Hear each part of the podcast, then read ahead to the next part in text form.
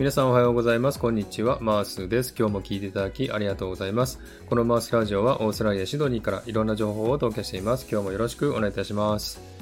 え、さて、サクッとオーストラリア。このコーナーは、オーストラリア豆知識をエンジョイしてもらうコーナーです。107回目の今回は、オーストラリア豆知識パート77をお送りしたいと思います。え、前回ですね、え、マグパイアタックについてお話ししましたが、今回はシャークアタックについてお話したいなと思っております。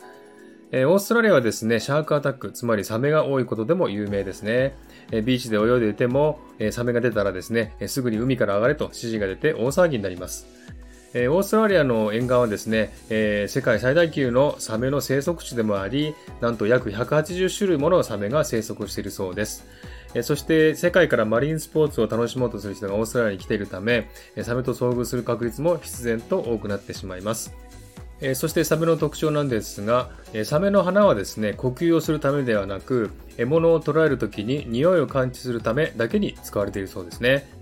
えサメの花はですね、血液に含まれるアミノ酸に対して収穫が人間の100万倍とも言われています。具体的に言うと、え50メートル先に血液を一滴垂らしただけでも反応できてしまうそうですね。えそしてオーストラリアでもダイバーやサーファーがサメに襲われるというニュースがよく聞かれますが、えその理由はですね、ダイバーなどの姿がオットセイなどによく似ているので、目が悪いサメが間違って襲ってしまうそうですね。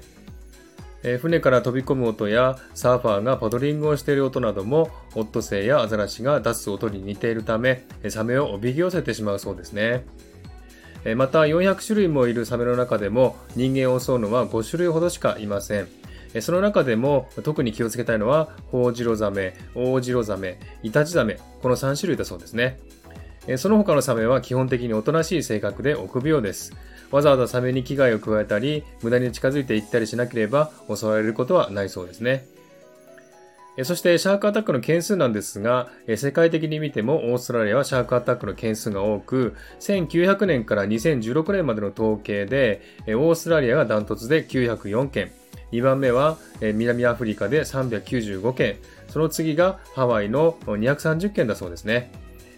オーストラリア国内ではですね、2019年の情報では、ニューサウスウェールズ州が4件、クイーンズランド州が6件、ウェスタンオーストラリア州が1件ということだそうですね。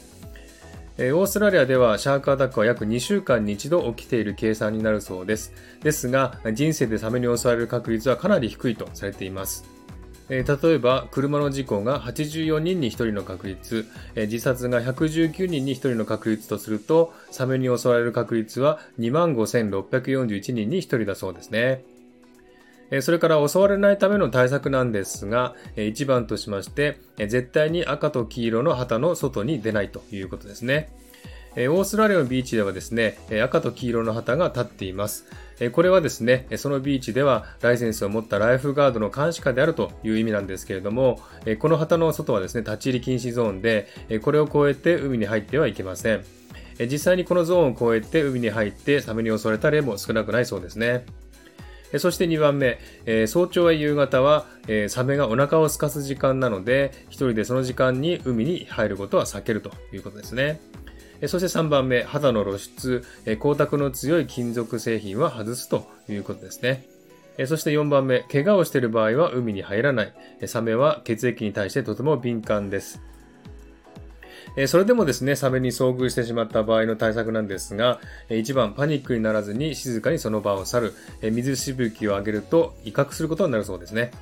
2番目、最終手段では、サメの急所を攻撃する。サメの急所は目と鼻です。しかし、噛みつかれたりする危険性もあるので、あくまでも最終手段だそうですね。そして3番目、必ずライフガードに報告するという手段をとってください。サメに襲われるという確率は少ないとはいえ、毎年怪我をしたり命を落としている人もいるため、海に入るときは注意するべきでしょうね。はい、今日はですね、サメについて、シャークアタックについてお話ししました。いかがでしたでしょうか？えー、今日はこの辺で終わりにしたいと思います。今日も聞いていただきありがとうございました。ハートボタンポチッとしてもらえたら嬉しいです。ではまた次回お会いしましょう。Cheers!